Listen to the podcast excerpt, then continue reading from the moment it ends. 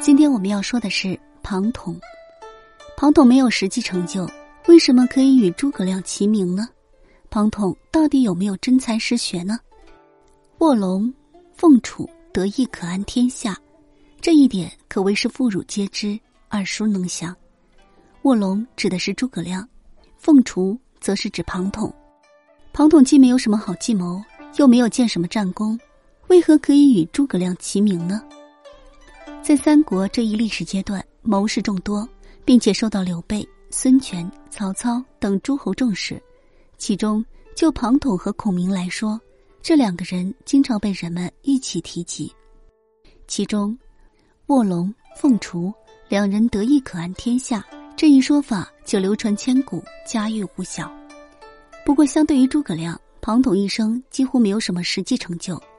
在攻打巴蜀之地过程中，庞统不幸英年早逝，那么问题来了：庞统一生没有什么实际成就，为什么可以与诸葛亮齐名呢？首先，诸葛亮与庞统齐名是水镜先生那一句“卧龙凤雏，二者得一，可安天下”。但是在正史中，儒生俗世其实实物，识时务者在乎俊杰，其间有伏龙凤雏，这。才是水镜先生的原话。当然，无论怎样，这都是将庞统与诸葛亮放在了一起比较。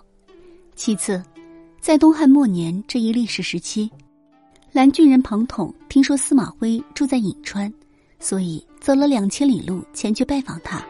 司马徽与庞统相互交谈，不分昼夜。谈论之后，司马徽对庞统十分惊异，并称庞统是兰州名士之首。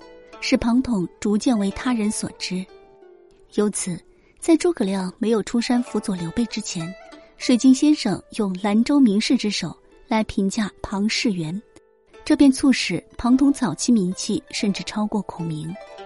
在东汉末年，一个人的名气不仅依赖于自己的才学，更需要名士的评价。